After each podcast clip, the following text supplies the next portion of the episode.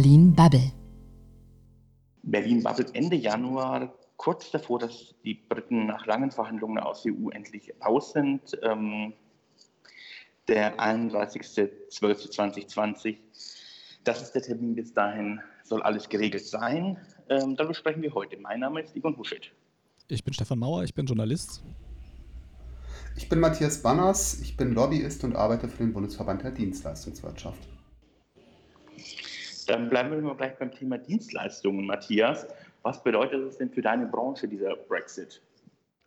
Naja, die Dienstleistungen, die sind ja außen vor, wenn es irgendwie halt ums Thema, ums Thema Handelsvertrag geht. Letztendlich in der Dienstleistungsbilanz, gerade mit dem Finanzstandort London, hatte England da natürlich immer irgendwie halt einfach ein, ähm, ein Übergewicht im Verhältnis zu, zu Deutschland und zu Europa.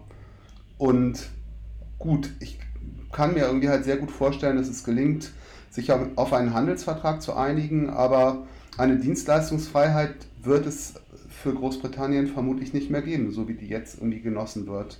Weil damit ja auch diese ganzen Themen wie Arbeitnehmer, Freizügigkeit und alles andere noch mit dranhängt. Ähm, dann lassen wir mal auf das Thema ähm, Handel zurückkommen.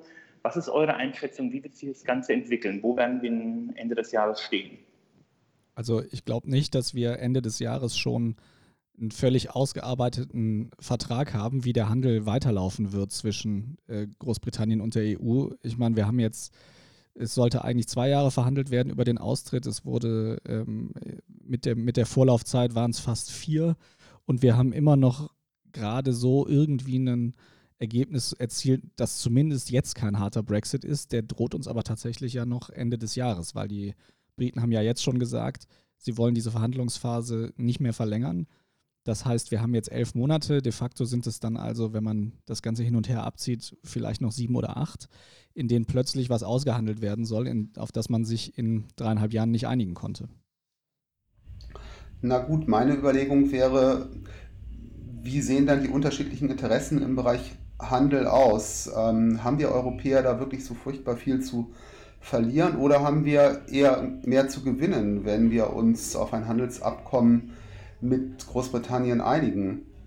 Weil letztendlich wären wir davon eigentlich nicht unbedingt negativ tangiert, weil natürlich, wenn es um, um den Handel mit Gütern geht, eigentlich alle anderen Themen erstmal außen vor wären. Also ein reines Handelsabkommen wäre aus meiner Sicht immer, immer, immer so Interesse aller. Und klar, es ist natürlich eine komplexe Angelegenheit, wie auch Verhandlungen zu Mercosur oder, oder TTIP zeigen. Das kann nämlich halt sehr viel Zeit in Anspruch nehmen.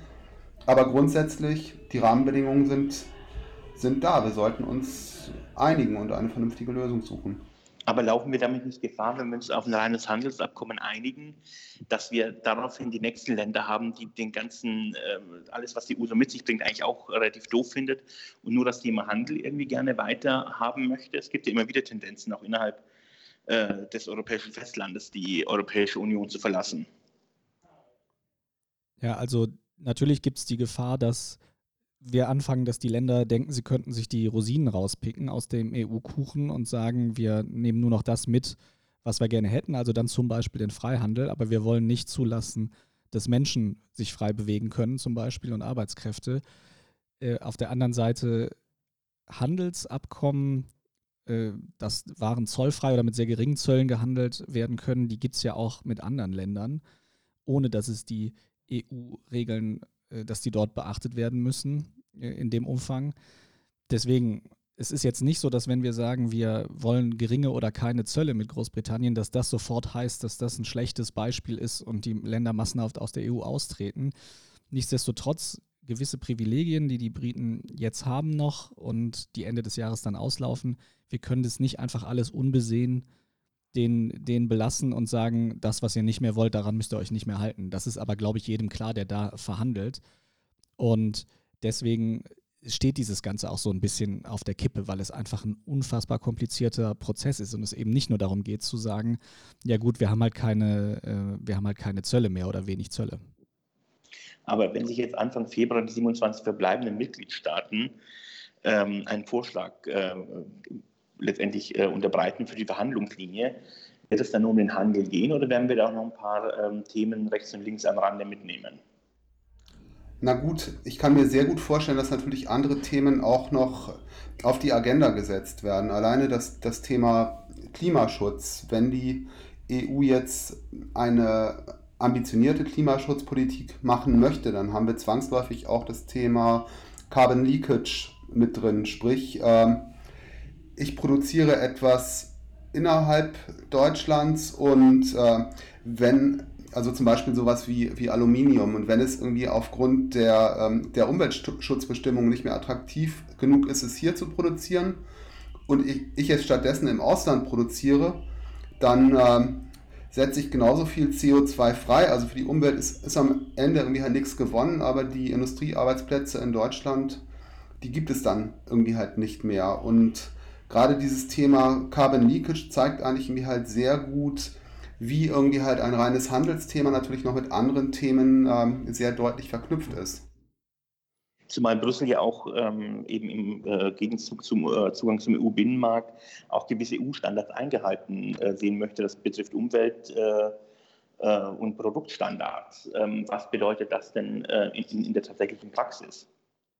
Das bedeutet, gerade bei, bei so Produktstandards ist es natürlich auch im immer so hohen Interesse von, von Unternehmen, die in den europäischen Markt hinein exportieren, sich auch an diesen Standards zu orientieren, weil äh, sonst kann ich meine Produkte auch irgendwie halt überhaupt nicht sinnvoll verkaufen. Aber gerade wenn es äh, ganz konkret um Themen geht, wie zum Beispiel um, um Lebensmittel, das sind ja häufig dann irgendwie halt die Themenbereiche, wo es irgendwie auch sehr komplex irgendwie halt bei Verhandlungen wird und wo auch Dinge wirklich deutlich zugespitzt werden. Also ich erinnere nur an, an, ähm, an die Diskussion zu amerikanischem Fleisch, das mit Hormonen behandelt ist, während das bei uns nicht der Fall ist. Dazu haben wir auch mit Ilke Hartmann gesprochen. Sie ist äh, von der britischen British Chamber of Commerce in Germany Realistisch betrachtet wird es nicht gelingen, ein völlig ausverhandeltes, in jedem Detail wirksames und zufriedenstellendes Ergebnis zu erhalten bis zum 31.12. Man muss sehen, dass die wesentlichen Punkte besprochen sind.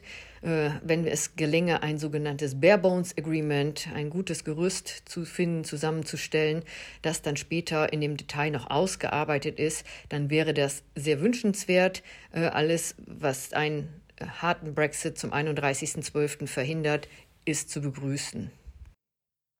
Ja, also sie ist ja jetzt die Vertreterin der britischen Handelskammer in, in Berlin und selbst sie ist also tatsächlich skeptisch, dass wir ein voll ausgehandeltes Abkommen dann haben zum Ende des Jahres. Sie spricht ja von diesem sogenannten Bare Bones, also äh, nackte Knochen äh, äh Ergebnis was sozusagen das Minimalgerüst wäre für eine weitere Zusammenarbeit, was wir ja auch dringend brauchen. Ähm, also allein das, was wir jetzt schon angesprochen haben, zeigt ja, wie kompliziert das ganze Thema ist. Und wir haben auch noch gar nicht darüber gesprochen, wie es zum Beispiel mit der Grenze zwischen äh, Irland und Nordirland weitergehen soll, wo es ja wahnsinnige politische Spannungen äh, geben dürfte, wenn es da wieder harte Grenzkontrollen gibt. Und die Frage, die sich alle stellen, ist, wie soll das ohne gehen, wenn wir wirklich eine harte Zoll- und äh, ein hartes Kontrollregime wieder haben zwischen Großbritannien und der EU. Ich denke auch, dass es da auf jeden Fall Probleme geben wird, aber die hohe Kunst ist, das ist meine Meinung, die Dinge, die im Interesse beider Partner sind, einfach vor die Klammer zu ziehen und zu sagen, gut, ich will vielleicht dieses, dieses Barebones Abkommen, das, das macht absolut Sinn für beide Seiten und da sind viele Punkte, auf die sollte es möglich sein, sich wirklich irgendwie halt von heute auf morgen zu einigen.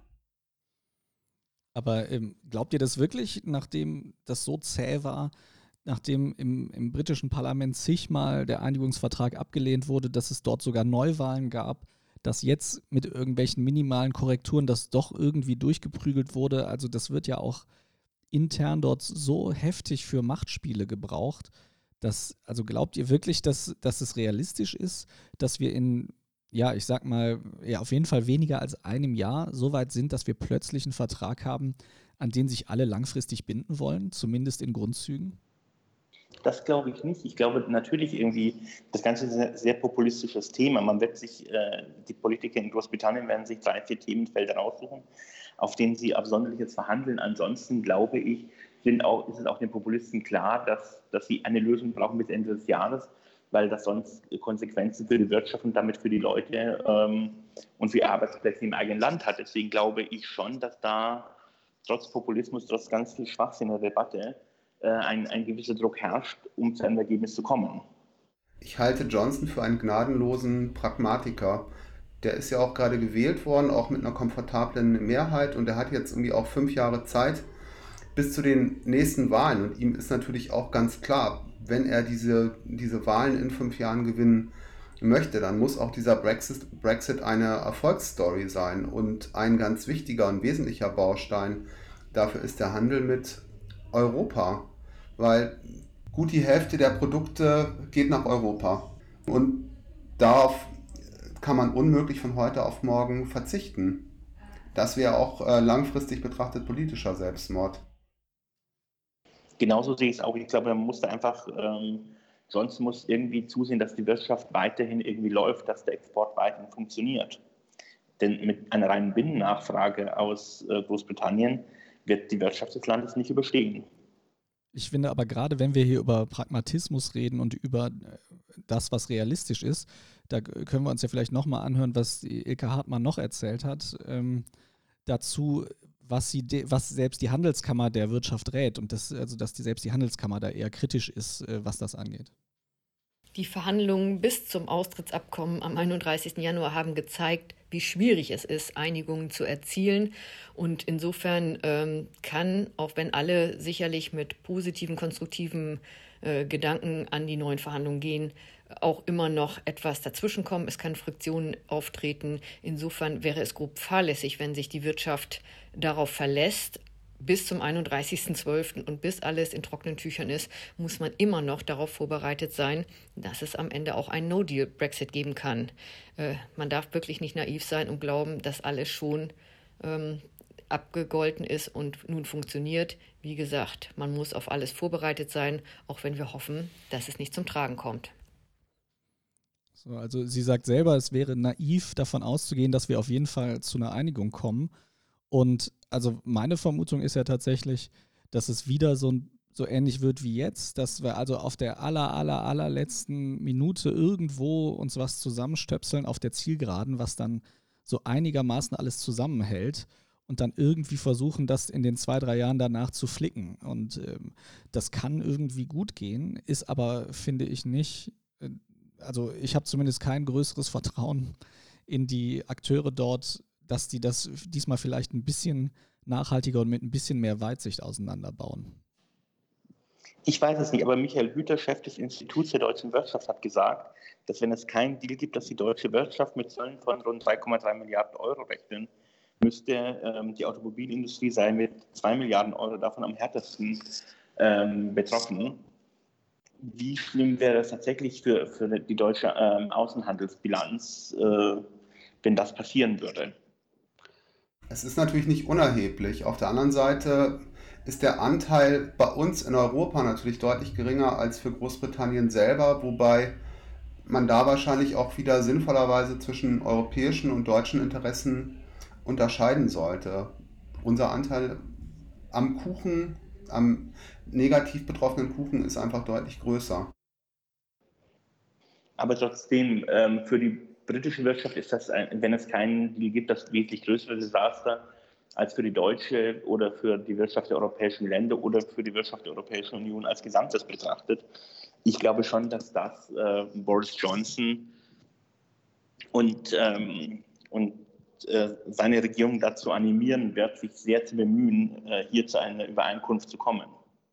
Ich finde definitiv auch, dass also die Verhandlungen bisher haben ja gezeigt, dass die EU relativ geschlossen das Ganze auch durchzieht. Das war ja nicht von Anfang an so klar, aber es sind ja wirklich alle 27 verbleibenden äh, Staaten sehr klar gewesen darin, dass sie eine eher harte Verhandlungslinie fahren wollen und sich eben nicht äh, das aufweichen lassen wollen, dass sie zum Beispiel den Briten erlauben, selber zu bestimmen, wer bei ihnen einreisen darf und dann aber trotzdem alle anderen Rechte ihnen belassen.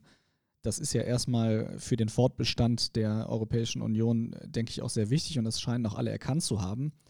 Und das ist auch tatsächlich das, was am Ende dazu führen könnte, dass es doch noch irgendwie klappt, dass die EU eben da sehr schnell und einig sich präsentiert. Auf der anderen Seite, es hängt tatsächlich auch davon ab, ich denke, es wird am Ende so sein, Johnson wird einem Deal zustimmen, wenn er irgendwas dabei findet, was er intern gut verkaufen kann, auch für seine Machtposition. Und das, das wird wahrscheinlich das Komplizierteste sein. Interessant ist aus meiner Sicht auch noch das Thema Verflechtung. Also gerade in der Automobilindustrie ist es natürlich so, dass auch viele, viele Bauteile hin und her im und exportiert werden. Und gut, letztendlich jedes rational handelnde Unternehmen wird natürlich bereits heute und wird auch die letzten Jahre berücksichtigt haben, dass das in Zukunft nicht mehr so einfach sein könnte. Also da wird auch der Faktor Zeit dafür sorgen, dass da auch nach und nach ein Stück weit irgendwie halt eine Entflechtung stattfindet und sich vielleicht das ein oder andere Problem auch ein bisschen von selber erledigt. Was ich halt gerade in der Praxis, wenn wir jetzt auf die Unternehmensebene gehen, auch bemerkenswert finde, ist ja, wir hatten ja jetzt schon mehrere Brexit-Termine und ganz viele Unternehmen haben sich dann kurz vor diesen Termin ihre Lager voll gemacht, sei es in der EU, sei es in Großbritannien. Dann ist der Termin wieder verschoben worden. Dann äh, dieser ganze logistische Aufwand war also erstmal für die Katz. Das ist jetzt sicherlich wieder passiert. Das wird sicherlich zum Ende des Jahres auch wieder passieren. Wir haben, also es, be es, bewegt sich schon ganz viel und wir haben sicherlich auch schon eine Menge Wohlfahrtsverluste dadurch gehabt, ohne dass irgendwas passiert ist. Und jetzt ist halt, und wir, wir haben genau, wir haben außerdem noch die, die Einschätzung, wenn man sich die Statistik anguckt, die ganzen Banken ziehen nicht ganz aus London weg, äh, unbedingt, aber verlagern zumindest viele Geschäfte dann doch in den Rest von Europa, in den Rest der EU.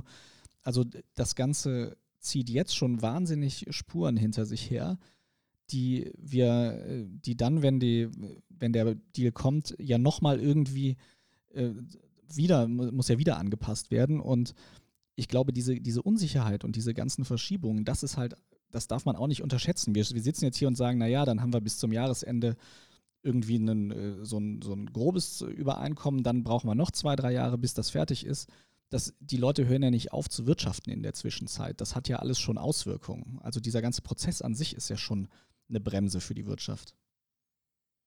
Der Prozess läuft seit der Brexit-Entscheidung, ne? Ja, genau. Und bis zum 25. Februar soll die EU ihren Weg beschlossen haben, wie sie in die Verhandlungen ähm, reintreten will. Und damit alles äh, was wird, braucht wird es wohl November werden, äh, bis die EU das Ganze ratifizieren kann. Sehr viel Zeit ist nicht. Ich bin sehr gespannt, wie es wird. Ja, allerdings. Also ich denke auch, dass wir nicht zum Jahresende dann schon alles wissen werden. Wie gesagt, ich denke, das Thema wird uns noch viele Jahre begleiten und auch noch viel Unsicherheit bedeuten. Ich bin und bleibe optimistisch, dass wir uns einigen. Sehr gut, Matthias. Ähm, vielen Dank an die Runde. Es war mir ein Vergnügen. Danke euch auch. Ja, das war es mir auch. Ciao zusammen. Tschüss.